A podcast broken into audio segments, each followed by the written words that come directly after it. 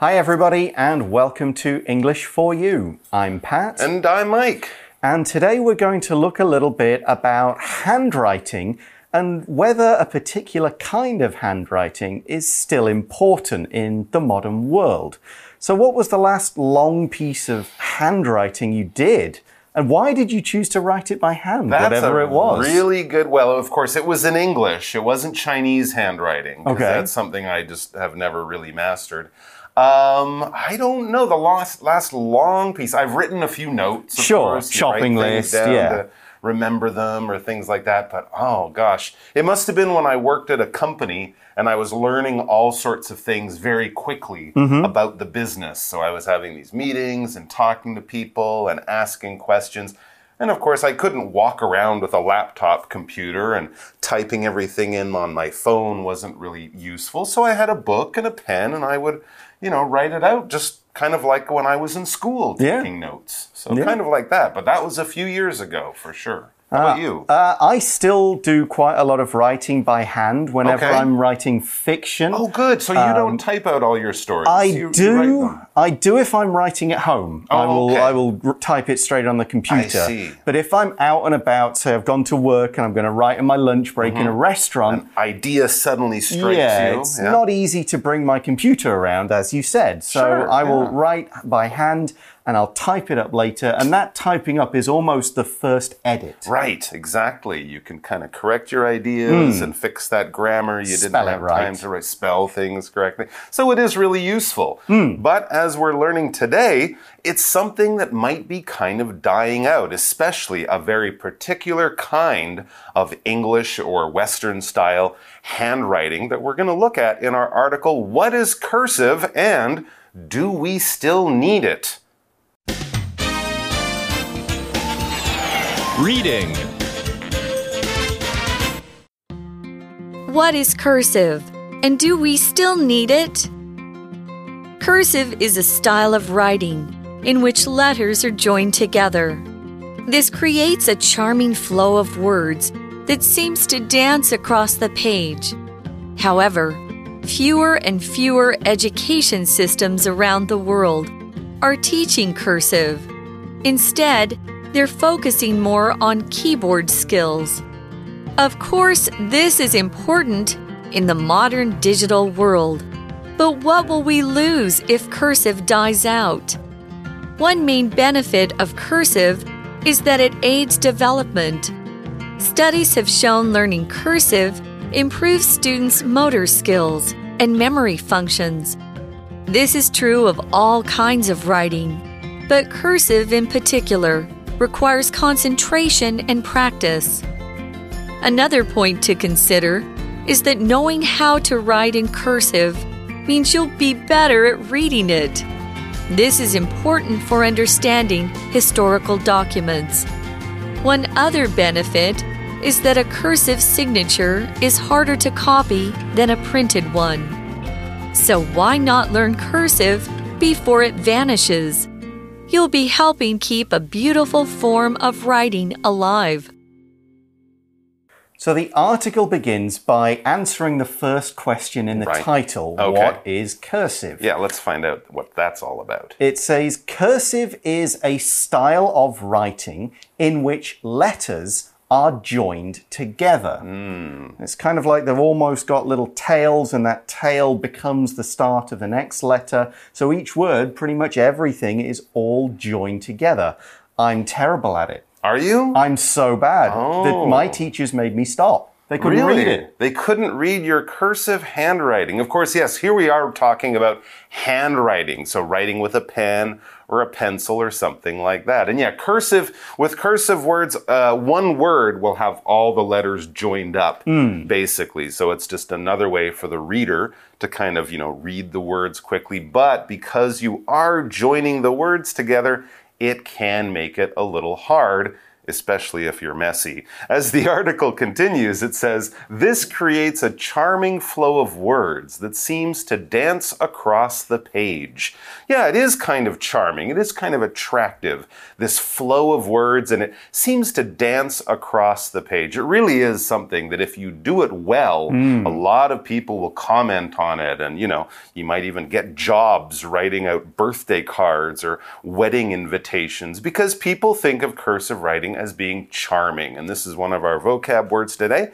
This is an adjective. When we say something's charming, it's attractive, it's something we like, it might make you kind of happy or in a good mood, kind of bring some cheerfulness to your life, but it's also cute, pretty, attractive, something like that. For example, here's our sentence Behind the house, was a charming little garden with a small waterfall and pond. So it hmm. wasn't just, you know, some plants sitting there on next to the grass. No, it was it was kind of cute. It was you could imagine little frogs living in there. It had this sort of attractive appeal to it. Hmm. So I said hmm. at school I was bad Yes. at this, but the teachers did try and teach me how to do it. Okay. But this is changing, as our article says. However, fewer and fewer education systems around the world are teaching cursive. Schools just aren't doing it as much anymore. There'll be places where it's not taught. Yes, exactly. And if you think about it for a few seconds, you can probably guess why they're not teaching cursive handwriting. Instead, as the article explains, they're focusing more on keyboard skills. Well, hmm. yeah, typing on a computer or on a smartphone or anything like that is a lot more common these days and kind of the way most people do their writing. I had mm-hmm. to think back a few years to when was the last time I wrote a lot of cursive handwriting, but probably yesterday was the last time I typed a lot Yeah. on a keyboard. So it isn't as useful as working on your keyboard skills or, you know, how fast and how well you type. I don't type that well, I have to admit. I've got better through Yeah? through practice. You do practice yeah. more than I do. So the article says, of course, Mm-hmm. this, meaning this focus on keyboard skills, Mm-hmm. this is important in the modern digital world. But what will we lose if cursive dies out? Hmm. Let's take a look at the word digital. This is an adjective and it just means using computers, the internet, rather than something that exists in the real world. So if you're talking about uh, emails, they're like digital Mm-hmm. letters. If you're talking about a website, that's a digital location of some sort rather than a real place. So the modern world is pretty digital. It's Mm-hmm. all computers, phones, internet, and so on. So what happens then if cursive dies out? Well, we'll find out. And of course, here we had this phrasal verb to die out. Now, when we talk about things dying out, we don't always mean that their life is ending the way that living things will die. No, here we're actually we're talking about the way things go away over time because, well, things change. Okay, so if we're talking about cursive writing, yeah, people don't do it as much anymore. They type a lot more, so cursive writing could die out. In the same way that people traveling by horse has died out, or people traveling by sailing ships around the world, that kind of travel has died out over time. People don't use it, time has changed. The technology, just the way things change, or fashions change too, and old fashions die out as new fashions and new styles come in. All right, let's get back to our article and see what we can learn or what might be a benefit of cursive writing. That's exactly right. Hmm. Why should we keep using cursive when we don't need to when we have phones and stuff? Maybe it's just dying out naturally. Well, it probably is, but there are reasons to keep kind of keep it around. Okay. The article says one main benefit of cursive is that it aids development. Hmm. So something that you, you, the more you do it, that you get better at certain other things, especially when you're young. I see. So we're talking, of course, about the development of the writers, the people who are actually using this style of writing. How can it help them develop? How can it help them learn and things like that? Well, the article explains studies have shown learning cursive improves students' motor skills and memory functions. Okay, those two things are very important for your development. As you grow from a child to an adult, you become smarter and more skilled at things. Well, apparently, cursive writing can improve or make better uh, the students or the young people's motor skills and memory functions. Now, here, when we talk about motor skills, we're not talking about your skill at driving a car or, you know, racing around in the rain or something like that. This isn't a motor or an engine like we might find on a scooter or on a car. We're talking here about the way your brain and your muscles work together. So your motor skills would be things like making sure that your hands are going where your eyes want them to, or doing things that you need to be very careful and, and use very, very special movements with and not drop things all the time. If you're dropping things all the time, if you can't throw a ball in a straight line, well, you might need to work on your motor skills. A lot of people say playing video games might actually be mm. good for people's motor skills, right? You have to make the thing on the screen do what your hands want it to do and your eyes and brain. That's all involved in improving your motor skills. For example, the accident might leave Rick with only a little motor function in his right arm. Oh, okay, so his brain and his arm and the messages going back and forth between them, they're not working so well after this accident. Right, so his motor function has been affected, mm -hmm. but writing cursive can help with memory functions. So we've used that word twice. Let's find out what function means. So the word function describes the purpose for which something is designed and why it exists, but also what it does. And that's what we're talking about here. What, do, what is motor function? It's what our hands can do, how we can grip things, how we can move them. What are memory functions? How well we remember things, how well and how quickly we can call up knowledge we got a long time ago. You see someone, do you recognize them straight away? That's a memory function. Can you remember all the information for a test? That's a memory function. Here's another example. A smartphone has many useful functions, from internet browser to GPS, flashlight to telephone, just to name a few. So that's how this kind of writing can help hmm. young learners. Absolutely. Well, the article explains actually this is true of all kinds of writing. So, all kinds of writing are good at helping you with your motor skills and your memory functions. You have to use those motor skills to make your letters look nice. And of course, memory function, a lot of people find that if you write something down, you remember it mm. a lot more easily than if you just read it or maybe even type it. So, this is true of all kinds of writing. They're all good for you. But cursive in particular requires concentration and practice. Yes, I remember a lot more time spent in grade two or grade 3 mm -hmm. working on the cursive writing than we spent in maybe grade one writing on the, the simple ABC, the block letters in particular. Yeah, when we use this phrase in particular, we're kind of focusing on something that we're paying a little bit more attention to, or we're kind of taking a list of things, but then sort of bringing attention or bringing a bit more focus um, to one item in that list in particular. So you might say, I like all kinds of music, jazz, opera, but in particular, I like hip hop or mm. something like that. So among all of these, this one a little bit more.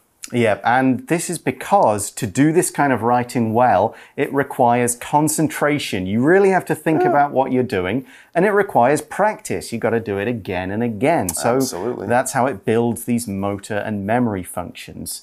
The verb to require means to need, to demand. You have to have it. You can't just do good cursive if you're not paying attention, mm. and you won't get it right first time. You've got to do it again and again. Remember how to link the letters and how to do it in a way that other people can read, a step I never got to. Ah. Here's another way we can use require.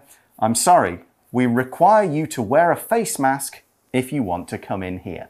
You need to do it. Yep. That's an absolute must. And here we also use this noun concentration. When we talk about concentration, we talk about using your mind to focus on one thing at a time and doing it with all of your attention. Attention and concentration, they're quite similar. If you're in a noisy room and there's a lot of things going on and you're trying to read a book or study something really complicated, it might be difficult because your concentration is always being broken by the noises and the action around you. So concentration is something that you need when you're trying to do something that requires some brain power and some focus and maybe a little bit more time. It's not for the easy things that you do in your life that you can just wake up and do. No, this is something a little more challenging, so it will take a bit more concentration or mental focus.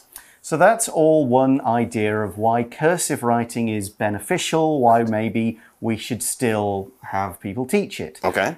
Another point, as the article says, another point to consider is that knowing how to write in cursive means you'll be better at reading it. Sure, absolutely. If you mm-hmm. know how to write it and you know what the letters all mean and the different shapes, because some of them, I think like the capital G or Oh, the yeah. Z, they can look quite different than what you would see if you just write out or type out a big G or Z. So yeah, it, it will, will make you better at reading it. And why is that important? Well, the article says this is important for understanding historical documents. Yeah, if you want to read the U.S. Declaration of Independence, that mm-hmm. wasn't typed out and printed out on a computer. It was written in cursive, I mm-hmm. believe. So if you want to read anything from long ago or even more than 50 or 100 years ago, you will definitely need to know how to read cursive. These historical documents, most of them, were not typed out. So, yes, these old documents like the Declaration of Independence, something from hundreds of years ago, something that's important to history. This is where we would use the adjective historical. It's about history, it's important to history, it's the kind of thing you would study in history or see in a museum or watch in a documentary. Now, a lot of old things from the past are still around, and many of them are interesting, but if it's your grandfather's baseball hat from high school, it's not really historical. Now, if your grandfather then became a world famous baseball player, well, yes, that baseball cap would be historical. But old things from the past that are related to some important or interesting event from history, that's where we would describe something as historical. A document, a piece of clothing, a building, a painting, a person, whatever it is. If it's from the past and it's important in history, we could use the adjective historical. For example, this museum has lots of historical clothing and fashions from the 18th, 19th, and 20th centuries. Sounds interesting. And in this case, we're talking about historical documents. And a document is one piece of paper, could be a very long one, or it could be several pieces of mm-hmm. paper all about the same subject. They're just following on one page after page. And it's got writing and maybe pictures or other things on it, like a seal to show who did it or something like that. But anything is a document as long as it's real. You print it off a computer, it's a document. Mm-hmm. Really, we still use the word to mean I'm going to open a new document on Microsoft Word. We still use it, even though it's on screen. Absolutely. Now back to the article. One other benefit is that a cursive signature is harder to copy than a printed one. Oh, that's a really good point. Yeah, a lot of people, especially in Western countries, they will always sign their signature or their, their name written out in handwriting. And if you do it in a cursive style with that kind of special looped letters that only you do it that way, it is a lot harder to copy than if you just write out each letter individually. If someone wants to copy your name, it's much easier for them to copy those single simple letters than that longer sort of artistic signature in cursive. And yeah, when we talk about a signature, this is your name that you have written by hand. If you meet a famous movie star, you might find a piece of paper and, oh, can I get you to sign your name? That's their signature. We might also call it their autograph, especially if it's someone who is very famous. But if you go to the bank, if you go to the post office, if you're uh, signing a, a credit card or something like that, you'll have to write your signature or your name written out by hand. Right, and the article concludes by asking so why not learn cursive before it vanishes? So Yeah. give it a chance. If it, it's going to become rarer, there will be fewer people teaching it in schools, it might vanish. To vanish simply means to disappear. It doesn't quite mean the same as die out because that would probably mean it's not coming back. Hmm. But vanish will mean you can't see it anymore. You can't find it anywhere. For example, the moon vanished behind some thick clouds and suddenly the night became much darker. It was there and then it was gone. Back to the article. You'll be helping keep a beautiful form of writing alive. Absolutely. You might save yourself from having someone steal your money from a bank be- because they can't copy your signature, but that's probably not the most important thing. It's really good for your motor skills, it's good for your memory, and you'll also be helping keep this beautiful form of writing alive. And as I said, you know, there are people who make a living hmm. out of writing cursive, you know, really beautifully, cursive writing really beautifully, and designing, you know, cards, birthday cards, invitations, things like that. And if you do write beautiful cursive letters, people will definitely comment on it, and it'll be something you can be kind of proud of. And it's hmm. also a wonderful skill to have. And we're going to talk about that kind of thing in today's For You chat question. So let's go there right now. For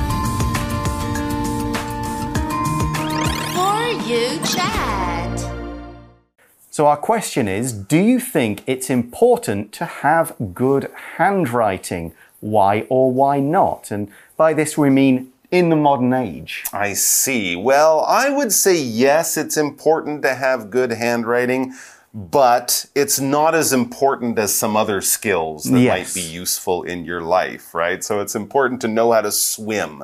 Uh, I would even say it's more important to know how to cook or something like that. But knowing how to uh, do beautiful cursive handwriting is a very useful skill, as I think we've mentioned. So I would say yes, you know, and it's something you learn as a kid, often in school. So I think why not go for it? Yeah, I think in later life it depends on whether anybody reads it or not. If you're only writing notes to yourself, maybe to a few people who you know very well, or like me, you're kind of writing the first version of a story.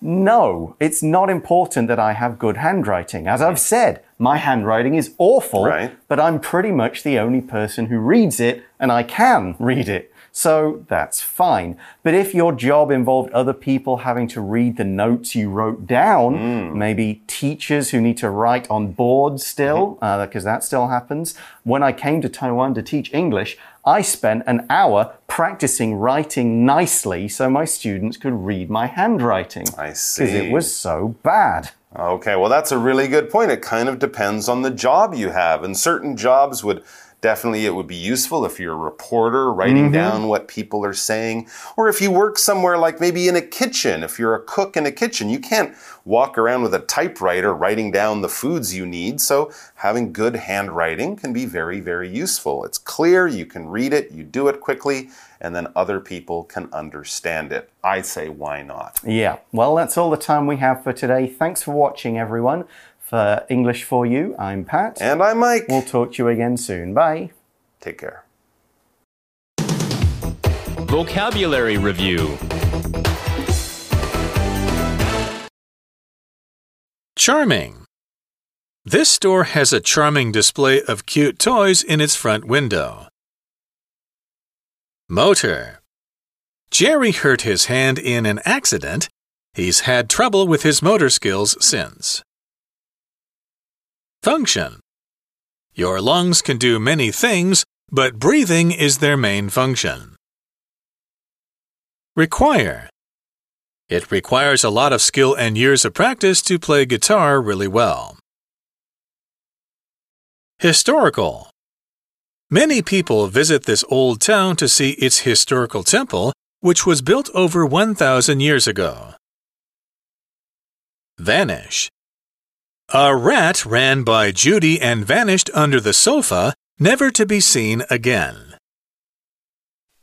智慧小补帖。 Digital. Concentration. Document. Signature.